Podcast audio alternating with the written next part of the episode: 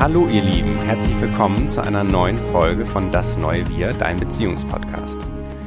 Heute eine sehr emotionale Folge, denn heute ist außerdem der Todestag von Tanjas Papa, der sich vor elf Jahren das Leben genommen hat.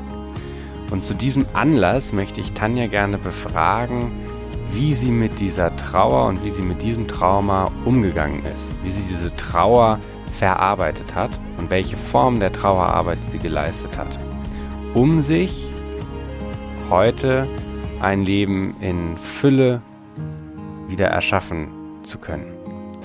Und wir werden auch über psychische Krankheiten reden, denn Tanjas Papa litt auch an Alkoholismus und Depressionen. Und das mag erstmal drastisch klingen, was es auch ist. Und warum es aber trotzdem jeden von uns betrifft, ist, weil jeder von uns mit seinen Eltern bestimmte Verletzungen und Enttäuschungen erlebt hat. Ein persönliches Trauma, das Einfluss auf dein weiteres Leben hatte oder hat. Und Tanja ist gewissermaßen Expertin darin, mit diesem Traumata umzugehen und diese Verletzungen zu heilen.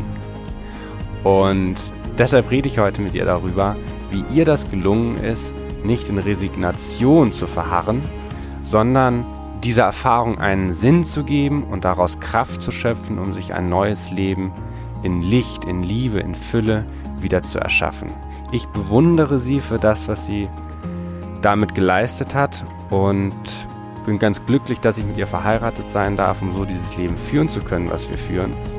Und ich hoffe, dass ihr auch aus ihrer Geschichte und aus ihrer aus ihren Erfahrungen, ihren Erkenntnissen das mitnehmen könnt, dass auch ihr eure persönlichen Verletzungen besser heilen und transformieren könnt. Tanja, letzte Woche zum Thema Sex, diese Woche zum Thema Tod. Es könnte nicht näher beisammen liegen. Passend zum Herbst wollen wir heute der Frage nachgehen, wie lässt sich der Tod eines geliebten Menschen verarbeiten? Du kennst dich damit deutlich besser aus als ich. Yes, true story weil du einfach schon viele Menschen an den Tod verloren hast, im Gegensatz zu mir, der noch beide seine Eltern lebendig auf dieser Welt hat und du sozusagen ja der Nächste in deiner Ahnenreihe bist. Das hast du irgendwann mal zu mir gesagt und das fand ich sehr eindrucksvoll, also weil in dem Moment, wo die Eltern sterben, man ja eine neue Gewissheit davon hat oder ein neues Bewusstsein dafür hat, dass es den Tod tatsächlich gibt. Man mag es kaum glauben. Oft hat man ja den Eindruck, dass die, der Großteil der Menschheit überhaupt vergessen hat, dass wir alle früher oder später sterben und viele sich ja auch so verhalten, als würden sie ewig leben. Dafür gibt es tatsächlich einen Begriff. Sterblichkeitsparadoxon. Genau. Was ja auch gesund ist für den Menschen, dass, dass wir so funktionieren und das so gut verdrängen können, weil sonst wären wir ja nicht fähig, unseren Alltag so zu bestreiten und zu erschaffen, wie wir das alle machen. Und trotzdem ist ja vor allem der Herbst die Jahreszeit, zeigt uns ja A, die Schönheit der Vergänglichkeit und äh, B, ähm, kommt ja auch eine gewisse Melancholie und eine gewisse, ein gewisses neues Bewusstsein für die Vergänglichkeit und für den Tod mit dieser Jahreszeit einher. Und ähm, genau morgen oder heute, wenn der Podcast rauskommt, ist ja der elfte Todestag meines Papas und deswegen passt ja das sehr gut, wenn wir das heute thematisieren. Dann nehme ich die Brücke von dir nochmal auf und das, was mich bei dir am enorm fasziniert hat, als ich dich kennengelernt habe, ist, dass du, obwohl ja dein Vater drei Monate bevor ich dich das erste Mal getroffen habe, Selbstmord begangen hat. Das heißt, es war ja noch eine sehr frische Wunde und trotz allem hast du diese unfassbare Lebensfreude versprüht. Und da denkst, denkt man ja erst, das steht irgendwie im Widerspruch, tatsächlich tust, tut es das ja nicht. Und diese Weisheit, die mit dem Tod einhergeht, birgt ja auch eine gewisse Möglichkeit, nämlich das Leben neu zu definieren, neu zu erschaffen. Und das ist letztlich ähm, das, was mich bei dir heute sozusagen interessiert, wie dir das gelungen ist, diesen Tod, das Negative, den Schmerz in all das Positive zu verwandeln, was du mit uns ja hier täglich vollziehst. Und bei deinen Eltern oder in deiner Familie kamen ja ziemlich viele unterschiedliche Aspekte zusammen. Also dein Vater hatte Depressionen, er war alkoholabhängig und er hat Selbstmord begangen. Was ja drei gewissermaßen Tabus sind in unserer Gesellschaft. Und als Vorbereitung für das Gespräch habe ich mir mal ein paar Zahlen rausgeschrieben, um diese Tabus mal mit Nummern zu versehen, um deutlich zu machen, dass es keine Randeffekte sind, von denen wir da sprechen, sondern dass es einfach viele Menschen betrifft. Zu den Depressionen lässt sich sagen, 5,3 Millionen Menschen in Deutschland leiden an Depressionen. Das sind 11,2 Prozent der Bevölkerung. Durchschnittlich muss man allerdings auf einen Therapieplatz 24 Wochen warten. Das ist unglaublich, ja. Das sind sechs Monate. Noch höher ist die Zahl, nämlich fast 20 Prozent der Menschen erleben mindestens einmal in ihrem Leben entweder eine Depression oder eine chronische depressive Verstimmung. Und Frauen leiden doppelt so häufig an Depressionen wie Männer. Oh, echt? Ja. Ich dachte, es ist umgekehrt. Und das erstmal zum Thema Depression und zu den anderen Punkten Alkoholismus. 1,8 Millionen Menschen zwischen 18 und 64 Jahren sind alkoholabhängig in Deutschland. Also nochmal 1,8 Millionen Menschen. Genauer gesagt 1,77. 6,7 Millionen Menschen konsumieren in gesundheitlichem, gesundheitsschädlichem Maße Alkohol. 6,7 Millionen Menschen in Deutschland trinken so viel Alkohol, dass es gesundheitsschädlich ist. Und 74.000 Menschen sterben täglich, äh, sterben jährlich an Alkohol. Und kurz mal um den Vergleich zu haben, 30.000 Menschen sind 2020 an Corona gestorben. Und wie selten diese Themen in den Medien und generell äh, bei den Menschen diskutiert werden, obwohl es so viele, so viele Leute betrifft und wir ja auch in unserem Freundesbekanntenkreis so viele Menschen kennen, die in ihrer Familie Leute haben, die halt an Depressionen leiden oder Absolut und auch um, um gestorben sind an Suizid und so weiter. Und auch um die Todesfälle nochmal weiter ins Verhältnis zu setzen. 30.000 Menschen sind 2020 an Corona gestorben. 9.000 Menschen, etwas mehr, sind beispielsweise 2019 an Suizid gestorben. Also ein Drittel. Und wenn man das natürlich mal anschaut, wie sehr die Corona-Toten in der Presse präsent waren, und wie wenig bis gar nicht eigentlich das Thema Suizid und Depression und Alkoholismus in den Medien präsent ist, dann kann man einfach wirklich von einem Tabu sprechen, was nicht thematisiert wird. und was nicht bedeutet, dass wir Corona-Leugner sind. Wir sind beide doppelt geimpft. Ich habe mich auch in der Schwangerschaft doppelt impfen lassen. Äh, wir tragen ständig Maske. Wir waren die ersten, glaube ich, in Deutschland, die Maske getragen haben, weil wir gerade von Thailand zurückgekommen sind und sind hier angeschaut worden, als wären wir nicht ganz dicht, kannst du dich erinnern, die erste Total. Woche. Und äh, genau, also.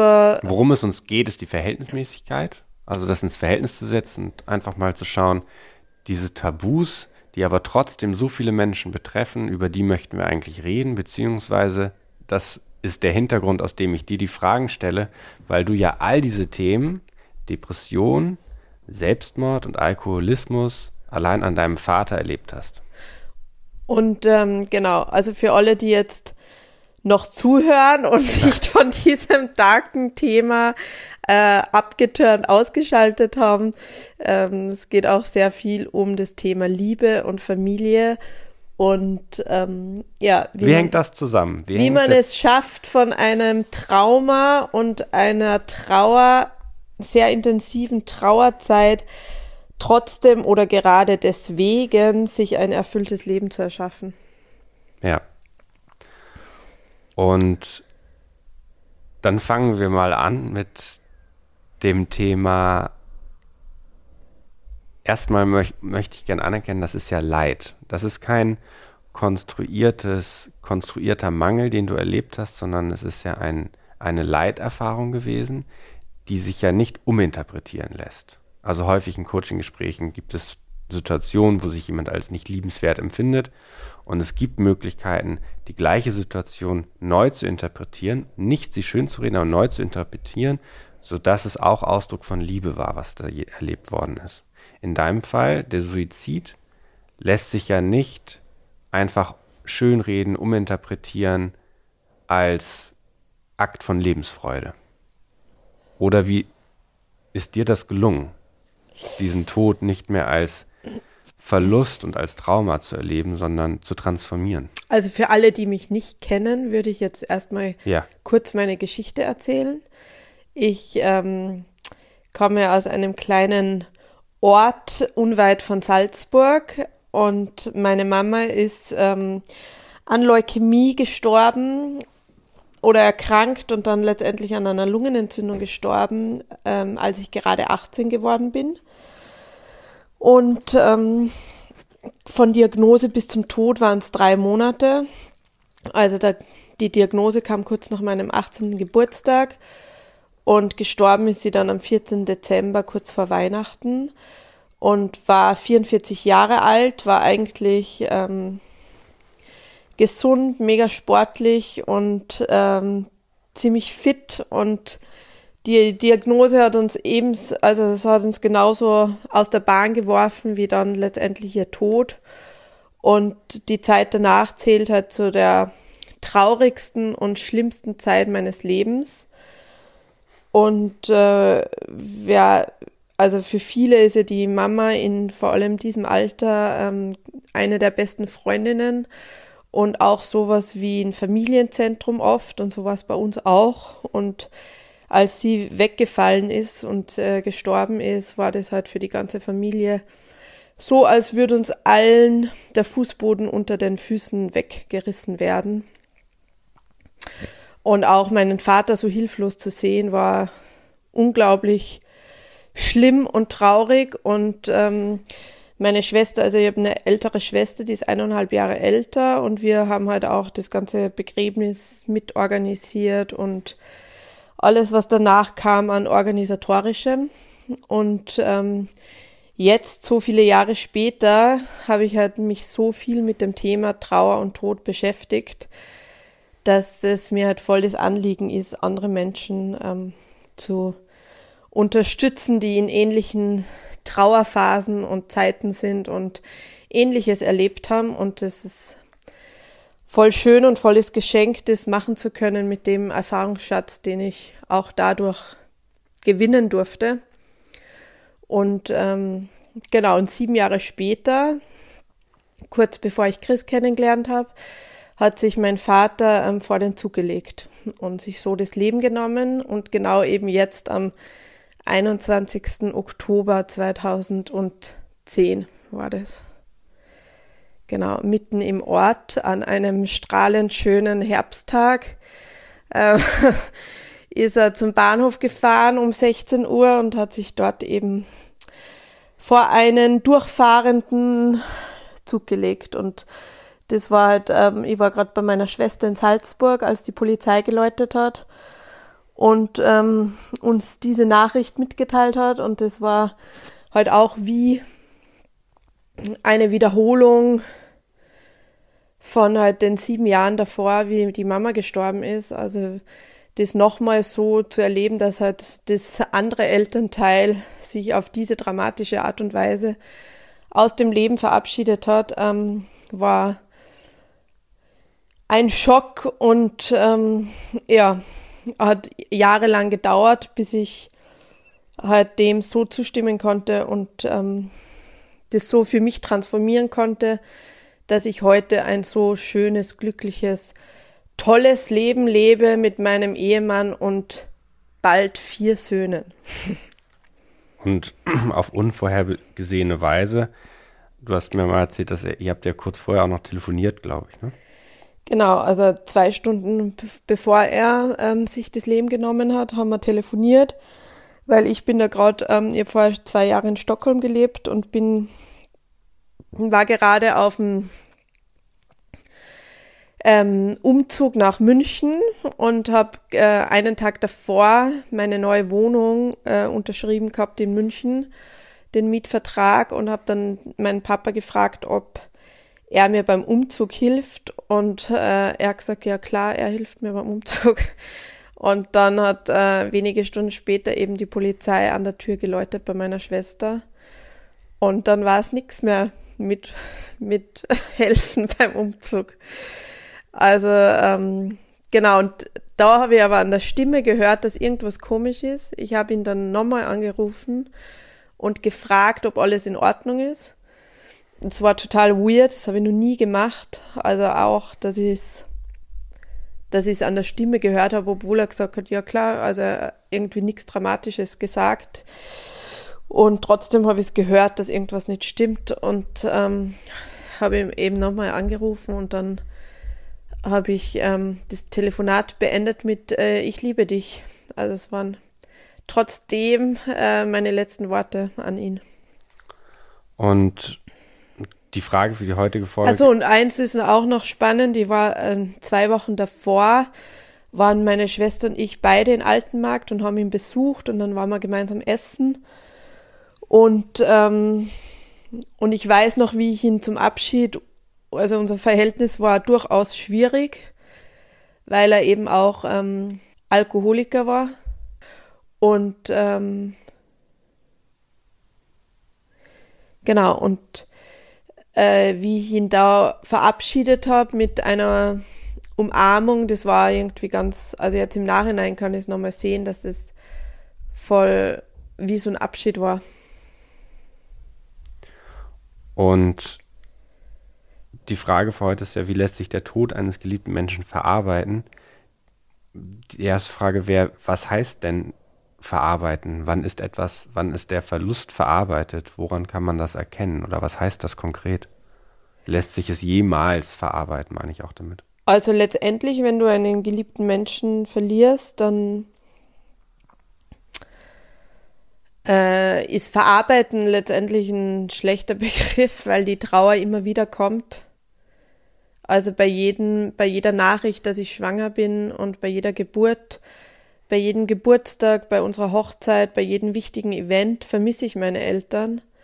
Und äh, die Trauer kommt wieder und sie kommt in Wellen wie die Wehen bei einer Geburt.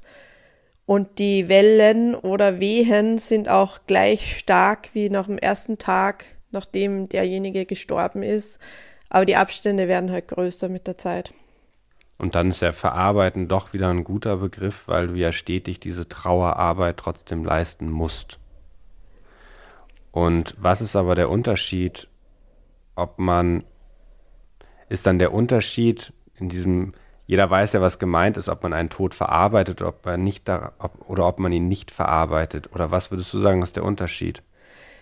Genau, also die ähm, eine Verhaltens Weise nach so einem dramatischen Verlust ist, äh, das Ganze zu verdrängen. Und das habe ich auch zeitweise gemacht. Und ähm, mit Arbeit zum Beispiel sich zu zu betonieren, dass man so viel arbeitet, dass man sich überhaupt nicht mehr spürt und seine Gefühle nicht mehr wahrnimmt und überhaupt nicht mehr bei sich ist. Das ist ja letztlich eine Sucht. Ja, genau, also ist genauso ja, eine Sucht wie alle anderen Süchte. Und es ist ja letztlich dass auf ein Trauma eine Sucht folgt, ist ja ein sehr bekannter, bekanntes Phänomen.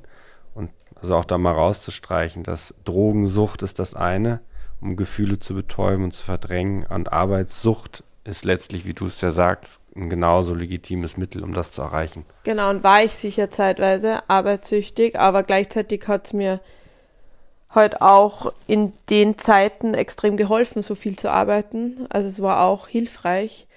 Und die Trauer findet sowieso ihren Weg und holt dich ein, wenn's, wenn's, wenn's das nur verdrängst.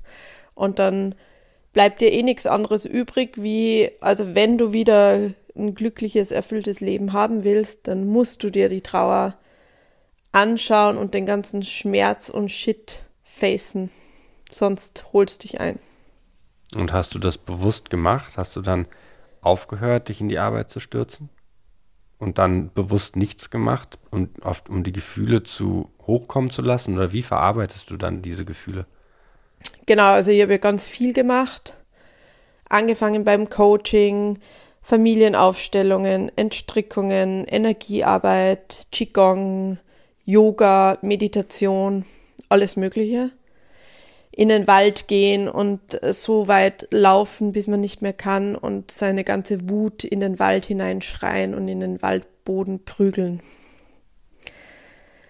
Ähm, Sex bis zur Ekstase ist ja auch eine Form der Verarbeitungsmöglichkeit, ähm, seine Wut mit dir zu streiten und da meine ganze Wut rauszulassen war ja auch oft, dass Streits nichts mit dir zu tun gehabt haben, sondern für mich eine Möglichkeit war, waren, ähm, die Trauer auszuleben. Hattest du jemals eine Phase der Resignation und der Frustration? Also hast du einfach ähm, wie so ein Burner, dass du danach gesagt hast, alles sinnlos? So Auf jeden Fall. Also die laut der Elisabeth Kübler-Ross, die ja eine der Expertinnen auf dem Gebiet war, die hat ja diese fünf Trauerphasen entwickelt die ja auch, finde ich, sehr treffend sind. Also das erste ist ja leugnen, dass man das Gesch Geschehene einfach leugnet eine Zeit lang.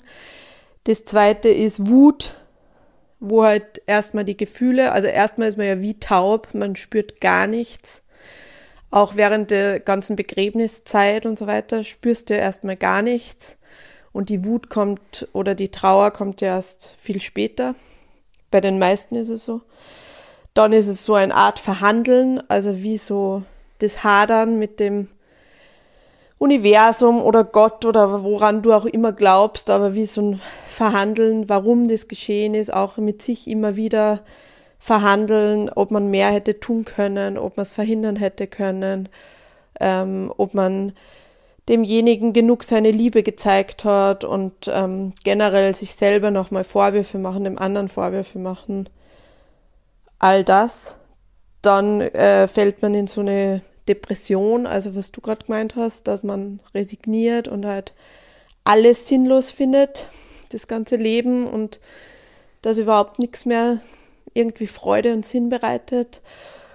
Und irgendwann kommt die Akzeptanz, wo man dem Ganzen dann zustimmt. Also zustimmen ist nochmal die Steigerungsform von akzeptieren weil es ja ein aktiverer Begriff ist, den wir ja auch im Coaching benutzen, ähm, der noch eine andere Form von Heilung mit sich bringt, wie nur zu akzeptieren. Und diese Phasen, die laufen aber auch nicht linear ab, sondern das sagst, du bist drei Wochen in der Phase und dann fünf Monate in der Phase und dann kommt die Phase, sondern die gehen halt chaotisch durcheinander und kommen immer wieder. Und ähm, eine ganz eine wichtige Buchempfehlung habe ich, nämlich David Kessler, der hat dann die sechste Phase der Trauerarbeit oder der Trauer definiert. Der hat ganz eng mit Elisabeth Kübler-Ross zusammengearbeitet und hat dann, ich glaube, letztes Jahr oder vorletztes Jahr ein Buch rausgegeben. Der hat schon unfassbar viele Leute ähm, begleitet auf ihrem Weg in den Tod und hat auch seinen eigenen Sohn an einen Drogentod, also an eine Überdosis verloren und hat dann im Zuge dessen dieses Buch geschrieben, was ich einfach grandios finde.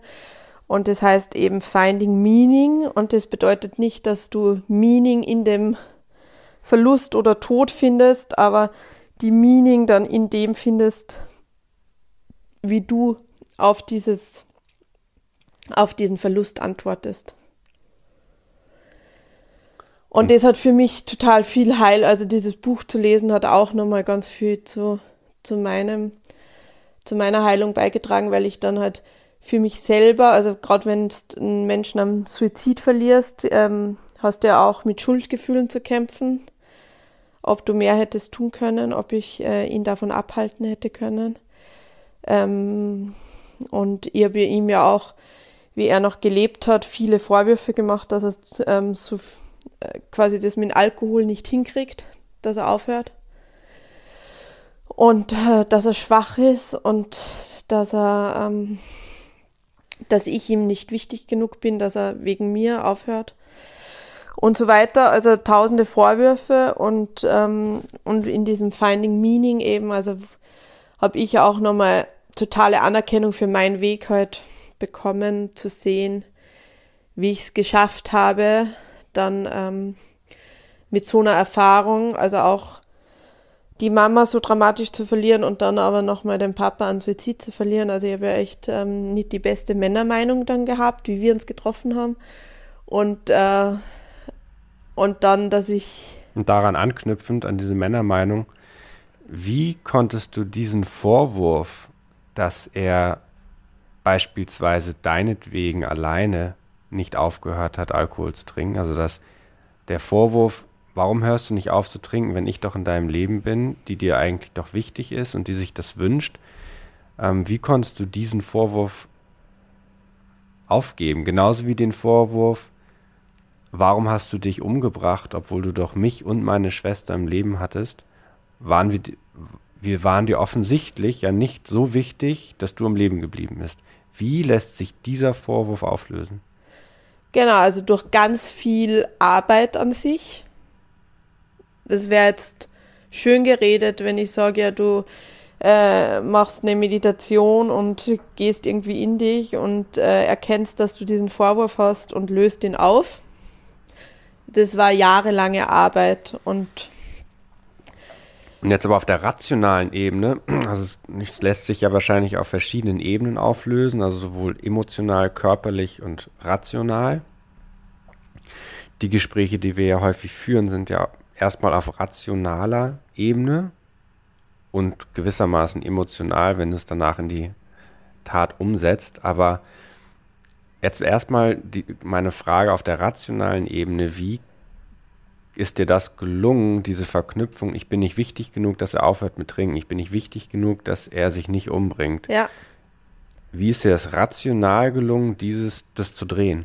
Genau, dass ich äh, durch Coaching zum Beispiel erkannt habe, dass ähm, jeder Täter auch ein Opfer ist. Und so, mein Vater war ja dann in meinem Kopf ein, ein Täter, der sich selbst das Leben nimmt, der mich verlässt, der uns vor einen Chaoshaufen stürzt. Also ähm, er hat nichts vorbereitet gehabt, keinen Abschiedsbrief geschrieben. Er hat ähm, sein Geschäft, also er hat ein Langlaufgeschäft und hat alles halt chaotisch hinterlassen und da waren tausende Vorwürfe von mir, dass er uns mit diesem Scheiß jetzt alleine lässt. Wir mussten das Haus ausräumen, wir müssen, mussten das Haus dann verkaufen, wir mussten uns um seine ganzen Papiere kümmern und um dieses ganze Chaos und dann noch Begräbnis organisieren, mit dem Pfarrer diskutieren, ob er überhaupt auf dem Friedhof in unserem Familiengrab äh, begraben werden darf. Weil äh, das ja in der katholischen Kirche, wo wir ähm, nicht mehr sind, aber wo es ähm, bei uns im Ort eben die Kirche steht, ähm, dort unser Familiengrab haben und dort es nicht selbstverständlich ist, dass wer der Suizid begeht, halt dort liegen darf auch tatsächlich. Nicht selbstverständlich, sondern sozusagen. Es ist nicht eine gewollt. Sünde, ja genau. Äh, und äh, also auch noch mit diesen ganzen Genau, bürokratischen ja Dingen zu kämpfen und dann habe ich ähm, mich halt total viel damit beschäftigt und ihn anstelle von diesen Vorwürfen konnte ich halt irgendwann totale Empathie für ihn haben, weil ich halt weiß, wo das auch bei ihm herkommt, dass er so äh, gelebt hat, wie er gelebt hat und er eigentlich ein total liebenswerter Mann war mit ganz einem großen Herzen und ganz viel Liebe und einfach auch ein total verletztes Kind war, der einen tyrannischen Vater hatte, der kriegsgeschädigt war und aus Russland heimgegangen ist nach dem Krieg und seinen besten Freund äh, verloren hat, weil der neben ihm erschossen worden ist. Und ähm, ganz, also auch gerade bei diesen, bei dieser Generation steckt ja noch ganz viel Schmerz vom Krieg auch drinnen was ja in jeder Familienaufstellung rauskommt. Und ähm, genau, hat dann meine Großeltern haben sich eigentlich eine Tochter gewünscht und haben dann meinen Vater bekommen. Er war Einzelkind und ist halt von Kind auf geschlagen worden und hat sich unerwünscht und nicht geliebt und wertlos gefühlt. Und das alles aufzuarbeiten, unsere Familiengeschichte und das zu erkennen, was er für ein Opfer auch war, ähm, hat mir halt total viel Empathie für ihn und ganz viel Liebe für ihn ähm, geschenkt. Und die Emp oder das Verständnis für den anderen, ihn nicht nur als Täter, sondern auch als Opfer zu sehen, das ist das eine. Und trotzdem hat ja dieser Vorwurf in ihn eine zweite Färbung, nämlich die Schlussfolgerung über dich selbst. Es wäre ja absolut legitim zu schlussfolgern, du seist nicht wichtig, weil, ihr, weil er dir dieses Chaos hinterlassen hat, weil er sich umgebracht hat, weil er Alkohol weitergetrunken hat, weil er seinen Tod nicht vorbereitet hat und so weiter. Wie ist es dir gelungen, das nicht zu schlussfolgern, dass du nicht wichtig seist, was ja dann sonst ja zu vielen Problemen hinterher in deinem Leben fühlen würde, weil du dir diesen Glaubenssatz ja wieder bestätigen würdest. Beziehungsweise es lassen sich ja ganz viele Sachen davon schlussfolgern, negative Identitäten. Aber nehmen wir diesen, du seist nicht wichtig. Wie ist dir das gelungen, entweder das dann auch wieder zu transformieren oder umzuwandeln in, du warst ihm wichtig oder er hat dich geliebt, obwohl er sich umgebracht hat oder gerade weil er sich umgebracht hat? Genau, also er hat keinen Abschiedsbrief hinterlassen, sondern einen Zettel, wo drauf stand, ich will an meinem Lebensabend nicht so enden wie mein Vater und ich bewege mich dahin. Also seine größte Angst war, so ein Tyrann zu werden wie sein Vater. Und wenn er was getrunken hat, ist er ja dazu geworden. Und das hat er ja eigentlich verabscheut. Also genau diese Züge und wie er dann war, ähm, hat er total verabscheut und so wollte er ja um keinen Preis der Welt werden. Und letztendlich kann ich es auch als Ausdruck seiner Liebe sehen, indem er sich das Leben genommen hat, weil er eben meiner Schwester und mir das nicht mehr antun wollte, ähm, ihn so zu sehen und solche Probleme mit ihm zu haben. Und was ja ein also was super spooky war, ist ja, dass als er dann tot war, dass bei Sandra und mir so eine totale Ruhe auch eingekehrt ist, weil sonst haben wir immer aufs Handy geschaut, mitten in der Nacht, Angst gehabt, dass jetzt das Handy läutet, die Polizei anruft, dass er einen Autounfall hatte, dass er irgendwen bei dem Autounfall noch äh, mit hineingezogen hat oder umgebracht hätte. Also es hätte ja alles sein können im Suff. Ähm, und dass er uns davon quasi äh, befreit hat, ist auch ein, äh, ein, einer der größten Liebesbeweise, was es gibt. Und das ist halt krass, das so zu sehen.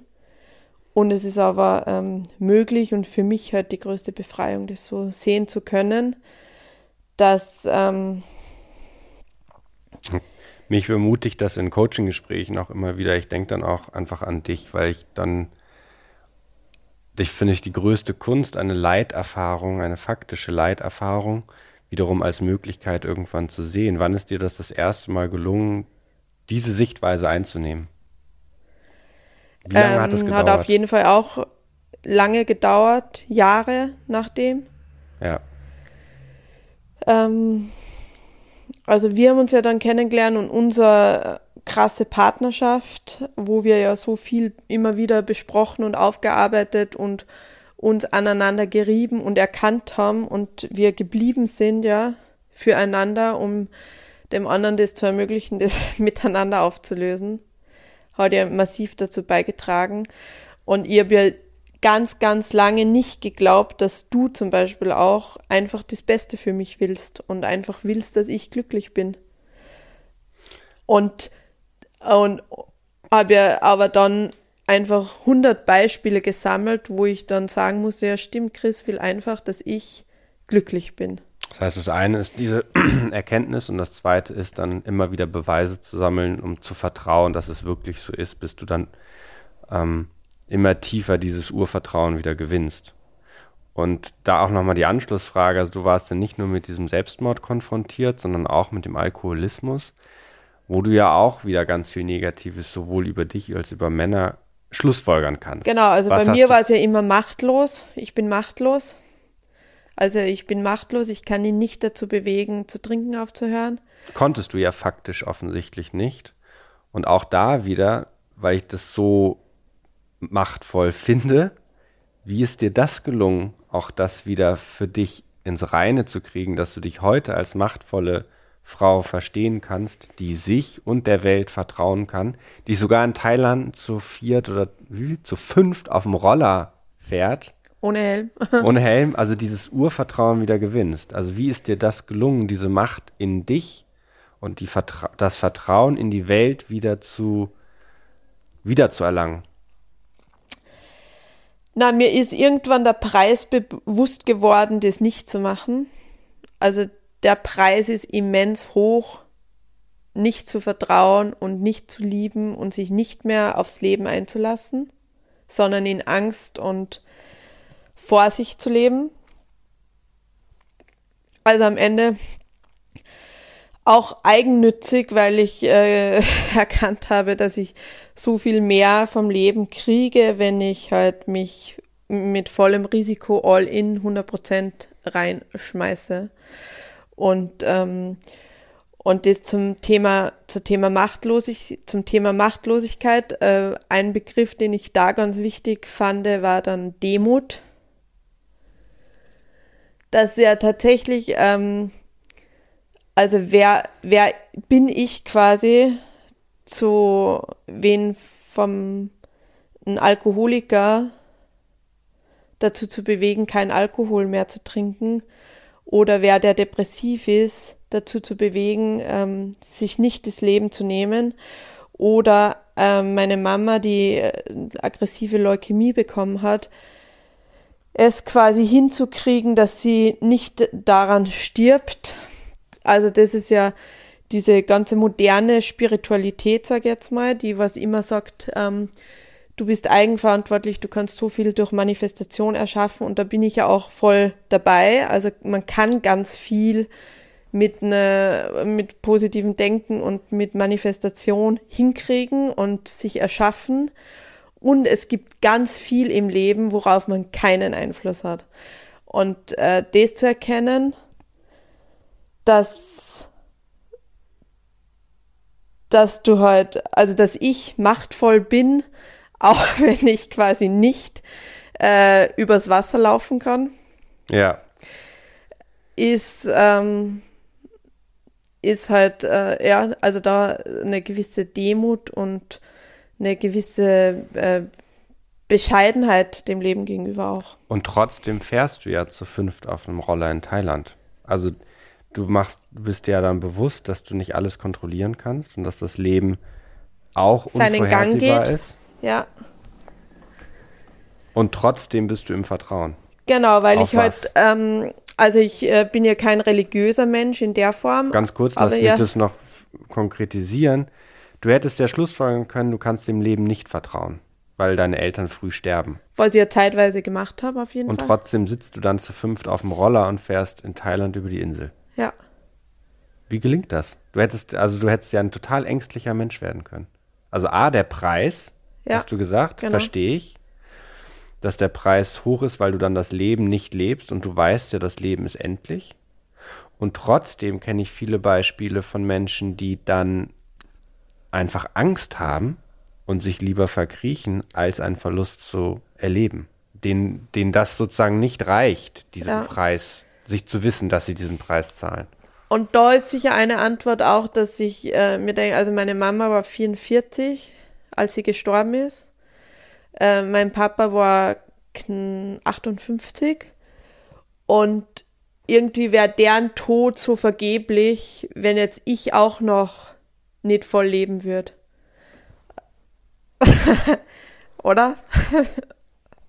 Ja, absolut. Denn, und also ich möchte nochmal auf die Rollerfahrt raus. Das gehört für mich zu den schönsten Momenten in meinem Leben.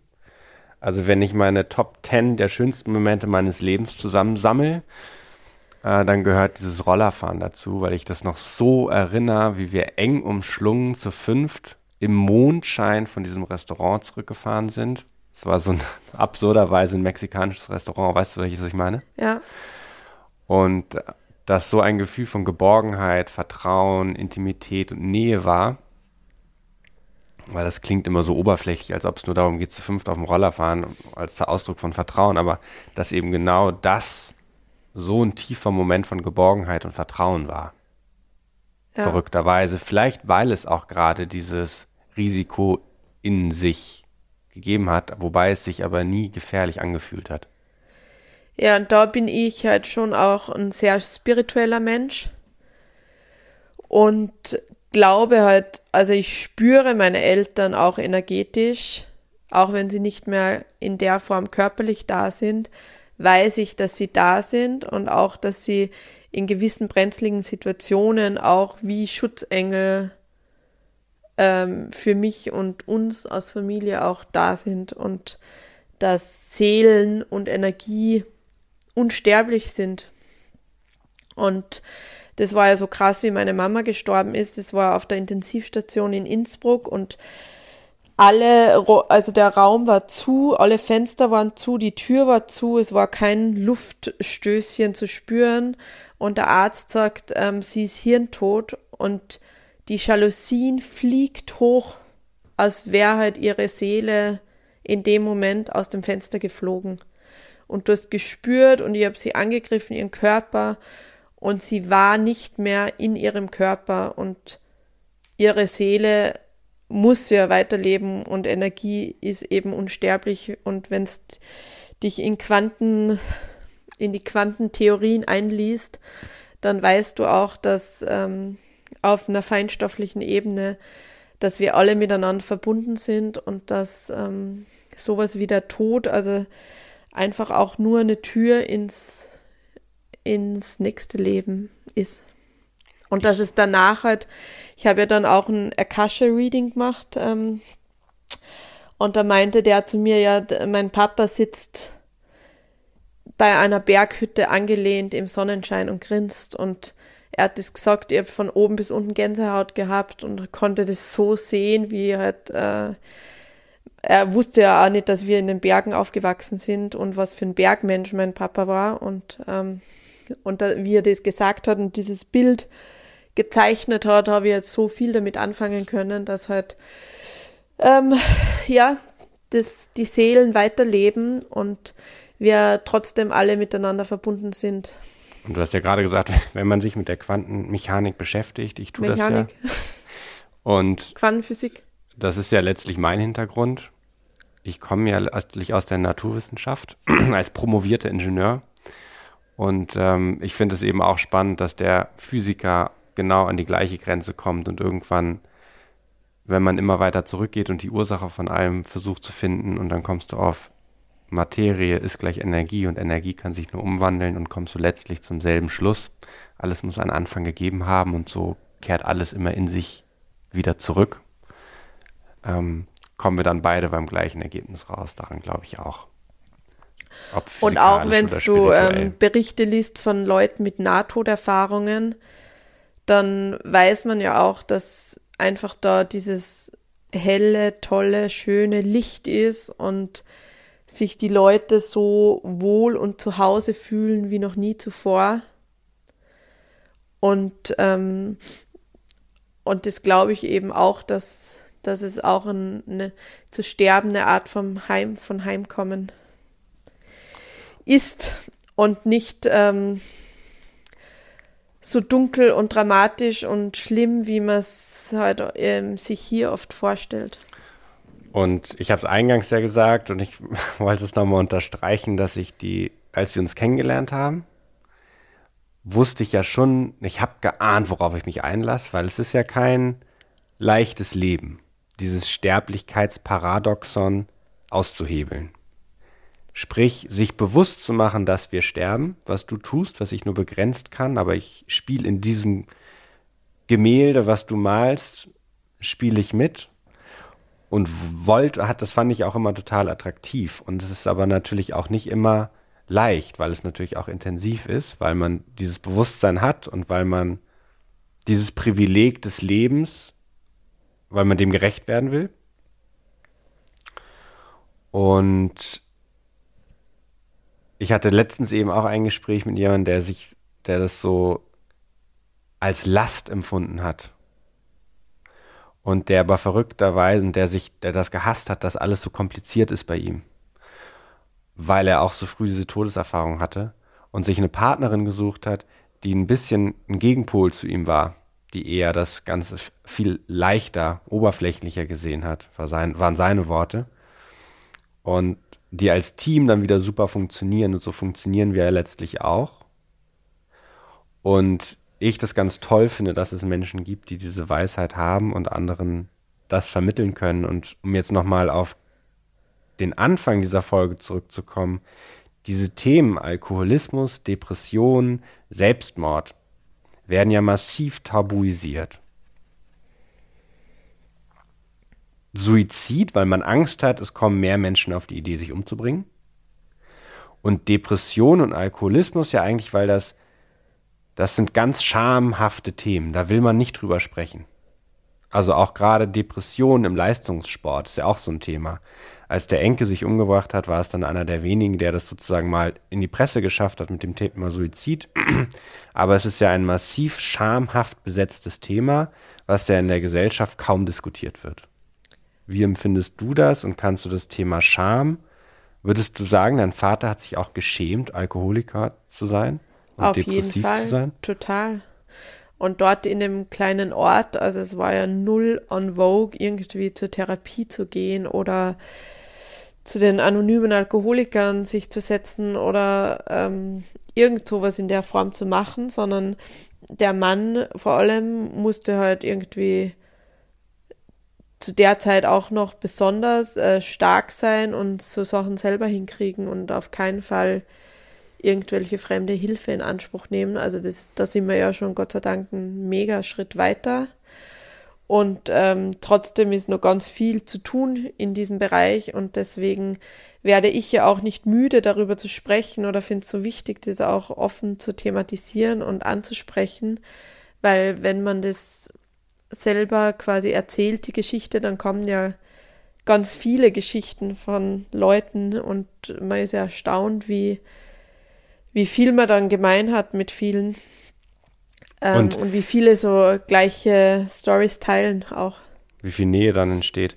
Und, und nochmal auf die, also der Leistungssport, finde ich, zeigt auch auf, was die Grenzen des Systems sind, weil an sich eine Depression zu behandeln, ist ja aus therapeutischer Sicht auch irgendwie nichts anderes als einen gebrochenen Meniskus. Genau, und da war meine Erfahrung ja auch, also bei der Diagnose meiner Mama mit Leukämie ist auf jeden Fall sehr viel mehr Empathie und Mitgefühl gekommen, auch für uns als, ähm, als Angehörige, wie dann bei meinem Papa mit Suizid, Depression, Alkoholismus. Also da ist dann eher so der Tonus ja, ähm, der ist äh, egoistisch der ist äh, schwach, der kriegt selber nicht hin äh, und so weiter. Und, und das finde ich halt voll tragisch, dass halt Menschen, die so eine Form von Krankheit haben, dann ähm, wo auch noch sich dafür schämen müssen und halt diese Hemmschwelle noch hinzukommt, sich Hilfe zu holen. Und das System sie ja auch dafür bestraft. Also letztlich, wenn du sagst, du hast eine Depression als Leistungssportler, dann wirst du ja, auch. Aber nicht nur Leistungssportler. Ich, ich habe es gerade gelesen, den Artikel, und fand das eben spannend, weil das monetär auch dranhängt. Du wirst dann einfach nicht mehr von einem Verein gekauft, beispielsweise, weil die alle Angst haben, die Depression kommt zurück und du kannst nicht spielen. Aber bei einem Meniskusriss äh, denk, weiß jeder, das wird geheilt. Also wie groß die Unwissenheit auch über derartige Krankheiten ist. Und würdest du sagen, dass es leichter fällt, nicht, also leichter fällt, psychische Krankheiten zu verzeihen und zu verarbeiten, äh, physische als psychische. Also dass es schwieriger fällt, dass dir bei deinem Dad schwieriger, deshalb bei deinem Dad schwieriger gefallen ist, das zu verarbeiten? Weil ja. rein aus unserer Partnerschaft würde ich schon sagen, dass der Tod von deinem Vater dich länger beschäftigt hat als der von deiner Mutter. Nee, das ist auf keinen Fall. Also ja. auch der Tod von meiner Mutter war an sich emotional schlimmer, weil das einfach meine Mama war. War auch sieben Jahre früher natürlich, bevor ich dich kennengelernt habe. Genau, und äh, sei froh, dass du mich doch nicht kennengelernt Da bin ich, da wäre ich nicht der Richtige für gewesen. Nee. Das hätte ich nicht ausgehalten. Ähm, genau. Also da habe ich tatsächlich eineinhalb Jahre jede Nacht drei bis sechs Stunden am Stück geheult. Ja, das wäre nichts für mich gewesen. Und da äh, bin ich meinem Ex-Freund mega dankbar. Ich auch. Dass der in der Zeit äh, für mich da war und einfach daneben gelegen ist und mich äh, gehalten hat und ähm, nichts gesagt hat. Einfach, das hat. Das finde ich einen guten Punkt. Was würdest du denn den Partnern, Partnerin oder dem Partner von demjenigen raten, der gerade eine Verlusterfahrung gemacht hat? Gerade oder in der Vergangenheit einen Verlust erlebt hat? Wie soll der damit umgehen? Also es ist immer eine Herausforderung für eine Partnerschaft, weil halt einer eine ins Loch fällt und man halt hilflos daneben steht und tatsächlich nichts machen kann, sondern einfach mit dem in dem Schmerz sitzen kann. Und äh, da gibt es auch vom David Kessler so ein schönes Bild, das können wir ihm unter dem Podcast hinzugeben, ähm, dass halt, du hast oft keinen keine Lust darüber zu sprechen. Es gibt auch nichts, was irgendwie besser macht. Du willst einfach nur in deinem Schmerz sitzen und es ist schön, wenn wer sich dazusetzt. Und, äh, und dann irgendwann später natürlich äh, kann man anfangen, Fragen zu stellen und darüber zu sprechen. Und die Erfahrung machen wir ja auch, dass Partner oft da ganz vorsichtig auch sind miteinander und so ähm, schmerzbeladene Themen gar nicht oft thematisieren bei dem anderen oder gar nicht viele Fragen stellen zu Weil den man Eltern. auch nichts falsch machen will, glaube ich. Genau, aber du kannst am Ende nichts falsch machen. Also nichts zu sagen ist halt das, was, ähm, was am falschesten dann auch oft trotzdem ist, weil ein ehrliches Interesse an dem anderen und der kann ja dann sagen, ich mag gerade nicht drüber reden. Aber halt die Bereitschaft, einfach sich dazuzusetzen und sich das anzuhören und zuzuhören und Fragen zu stellen, also ähm, zu, darüber zu sprechen und darüber zu schreiben, hat schon immer jedem geholfen. Und auch, weil ich bin ja der Partner von jemandem, der eine Verlusterfahrung gemacht hat. Ich habe oft Sachen persönlich genommen. Also, dass ich das jetzt, ich wollte besonders gut damit umgehen können als Partner. Aber das kannst du ja letztlich nicht. Und was, was du machen kannst, ist, dass sozusagen die Reaktion nicht persönlich nehmen. Weil jede Reaktion ist Ausdruck von Trauerarbeit. Wut, Angst, Verzweiflung, Scham, Tränen oder Nicht-Tränen. Ähm, es nicht persönlich nehmen. Und das auszuhalten, wie du gesagt hast. Ja. Und ich möchte nochmal auf die Scham zurückkommen.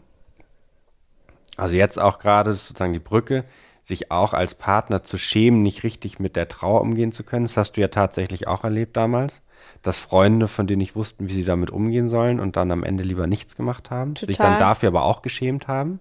Manche im Ort auch die Straßenseite gewechselt, um mir nicht zu begegnen. Nach Und Suizid. diese, Sch also wir haben die Scham, wie man damit umgehen soll als Dritter. Wir haben die Scham als Betroffener, dass man sich für seine Schwäche des Alkoholismus schämt, was keine Schwäche, sondern eine Krankheit ist. Man schämt sich für psychische Krankheiten, für Depressionen, auch da wieder, obwohl es eine Krankheit ist. Keiner schämt sich, weil er ein Bein gebrochen hat. Genau, das Schwierige an halt diesen psychischen Krankheiten ist, dass es zum Krankheitsbild dazugehört, dass die Leute nicht erkennen, dass sie krank sind. Und das ist ja, es macht mich ja bei dir schon wahnsinnig, wenn du irgendwie wegen Neurodermitis oder so nicht zum Arzt gehst. Die ich geheilt habe. Halleluja. Genau. Und da gibt's eine extra Podcast-Folge zu. Und andere, die ja zum Beispiel äh, an Depressionen leiden oder Alkoholiker sind, dass die noch so viel weniger erkennen, dass sie Hilfe brauchen und das einfach eben zum Krankheitsbild dazugehört, sich keine Hilfe zu holen und das einfach auch ähm, fatal ist und deswegen so ein Umfeld ähm, und auch ähm, eine andere Thematisierung dieser Themen in den Medien halt hilfreich ist, um denen diese Hemmschwelle zu nehmen und zu erleichtern. Und unser Podcast und unsere Webseiten, das heißt ja alles das neue Wir. Und der erste Satz, mit dem ich das immer beschreibe, ist, dass das Zwischenmenschliche wieder in den Fokus der Interessen gesetzt wird. Und ich komme nochmal auf mein Leistungssportler-Thema. Die Depressionen finden da keinen Raum, weil ja eben das Geld im Fokus steht. Du willst nicht ähm, das Risiko eingehen, beispielsweise kein Geld mehr als Fußballer zu verdienen.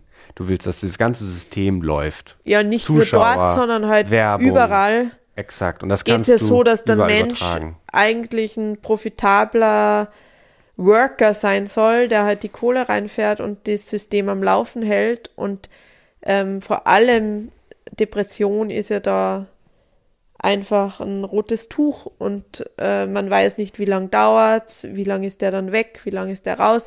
Eine Krankheit ist sichtbar, da kannst du sagen, ja, okay, hier ist die Medizin dafür und weiter geht's so. Und Trauer ist, also das finde ich jetzt wirklich nochmal super, dass du es auch sagst. Trauer ja letztlich auch. Ist auch vorher unvorhersehbar, kommt auch in Wellen, wie du es gesagt hast. Und unser System aber immer davon ausgeht, dass du ein konstanter Leistungserbringer bist. Und solange wir das von Menschen erwarten, werden diese Krankheiten auch eher zunehmen als abnehmen.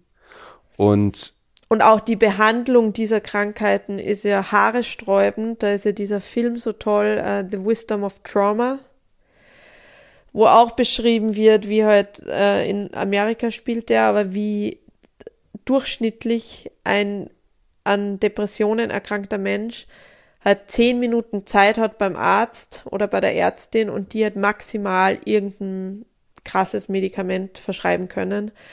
Und das äh, andere, was dem eigentlich helfen würde, wäre halt natürlich Gesprächstherapie und äh, diverse Therapieformen, die halt viel länger brauchen und dann aber halt tatsächlich nachhaltig wirksam sind. Und da wollen wir ja auch unseren Beitrag leisten, dass wir halt ähm, sozusagen diese ähm, normale Schulmedizin ähm, da auch nochmal in Frage stellen und für Menschen, die psychische Probleme haben Und, und Krankheiten haben, ein anderes Anlauf, eine andere Anlaufstelle sein wollen. Und ich glaube, dass man diese Themen am besten auch in den Griff kriegt, wenn man die Scham weglässt und offen über diese Themen redet. Und auch, wenn ich an, ich denke zum Beispiel gerade an Nora Tschirner, die wir ja letztens getroffen haben, und die dieses Thema ja auch in die Öffentlichkeit bringt, weil sie selbst davon betroffen war. Oder die Comedians ähm, müssen wir noch reinschreiben, weil das Interview war ja auch sehr bewegend. Ja, Und dass es einfach mehr Menschen gibt, die sich trauen, interessanterweise ein Schauspieler oder Comedians, die da irgendwie den ersten Schritt gehen und dafür einen Unterschied sorgen. ja. Und Scham wirklich das negativste ja aller Gefühle ist. Ja. Und was auch äh, ganz spannend ist, wo wir gerade sehr viel ähm, uns einlesen und damit beschäftigen, ist ja, ähm, Al also dass so viele Leute, was Chris am Anfang der Folge gesagt hat, wie viele Leute halt ähm, Alkohol konsumieren. Wir sagen es nochmal, das sind fünf, ah genau, 5,3 Millionen Menschen leiden an Depressionen. Das sind 11 Prozent der Bevölkerung. 1,77 Millionen sind alkoholabhängig zwischen 18 und 64 Jahren. Und knapp 7 Millionen konsumieren in gesundheitsschädlichem Maße Alkohol. Genau, und da ist ja das ähm, Übel, die Wurzel ist ja auch die Kirche, weil ja dort Wein gefeiert worden ist und so ein Bestandteil war von diesen ganzen ähm, Ritualen. Und dort der Ursprung liegt, da gibt es ja auch ein ganz ein tolles Buch dazu, das äh, packt man in die Show Notes. Und jetzt zum Beispiel eine Therapieform aus Amerika, die halt zum Beispiel bei Depressionen angewendet wird, die Verabreichung von Minidosen von ähm, MDMA zum Beispiel, also Drogen sind und die in minimaler Verabreichung halt dazu führen, dass sich die Leute halt besser an die Ursprungsunterbrechungen erinnern können und halt wieder einen Zugang zu ihren Gefühlen bekommen, weil ganz viele depressive Menschen ja erstmal gar nichts mehr fühlen, also auch keine Wut, keine Trauer, kein Schmerz und diese Drogen in geringen Dosen halt wieder dazu führen, dass die Leute wieder einen Zugang zu ihren Gefühlen und zu ihrer Innenwelt bekommen. Wen das weiter das interessiert, ich mega spannend. gibt es, das nennt sich ja psychedelische Psychotherapie, gibt es ja auch in Berlin eine Praxis. Und super ist auch von der ARD-Mediathek der Beitrag Was ist gut an Drogen?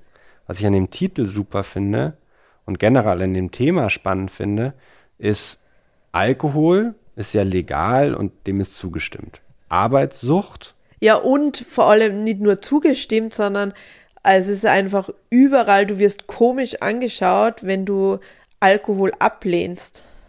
Das gleiche gilt für die Arbeitssucht. Das ist legal, sich in Arbeit zu stürzen. Es ist legal, seine Beziehung hinten anzustellen, um maximal viel zu arbeiten, was ja auch ein Gesundheitsrisiko ist. Viel zu arbeiten, seine Beziehung zurückzustellen, seinen Sport zurückzustellen, ist auch ein Gesundheitsrisiko. Und trotzdem ist es legal und akzeptiert und, um deine Und wird Worte gefeiert? wiederzunehmen, wird, wirst abgefeiert, wenn du 80 Stunden arbeitest und x Euro nach Hause bringst. Diese Drogen, nennen wir sie mal auch Drogen, um es beim provokativen Beispiel zu belassen, Unser Podcast ist eh schon anstößig, Genau. dann können wir jetzt Können wir auch Drogen? Drogenwerbung machen hier. Nee, wir machen ja genau keine Drogenwerbung. Also es ist halt so spannend, dass diese Suchtarten nicht als Drogen wahrgenommen werden. Also keiner redet über sieben Millionen Menschen, die Alkohol misskonsumieren oder Voll, das ist einfach kein. Thema. Ja. Und gleichzeitig werden aber synthetische Drogen komplett verteufelt. Und deshalb das Beispiel jetzt von dir auch nochmal mit rein, was auch nicht nur korrekt ist, weil sie tatsächlich auch in, in der Medizin mittlerweile Anwendung finden.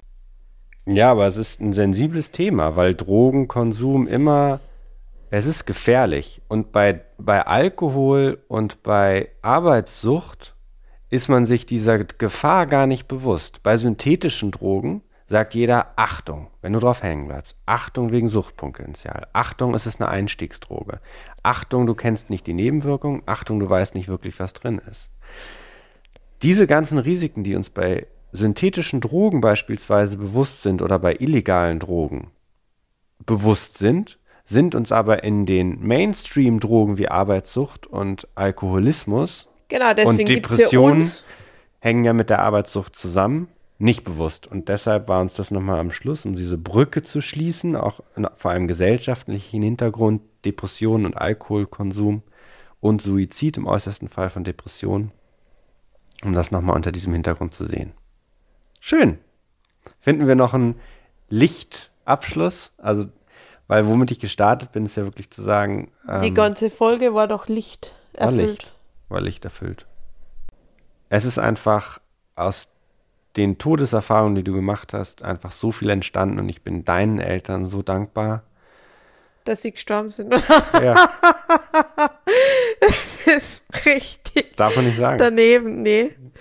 Ähm, wir finden es richtig traurig dazwischen, Mama und Papa, dass ihr nicht da seid. Und Viktor weint so oft einfach so und ist so traurig, weil er an deine Eltern denkt, die nicht da sind und die einfach fehlen, die immer fehlen werden Ja. und es eine Lücke ist, die nie geschlossen werden kann.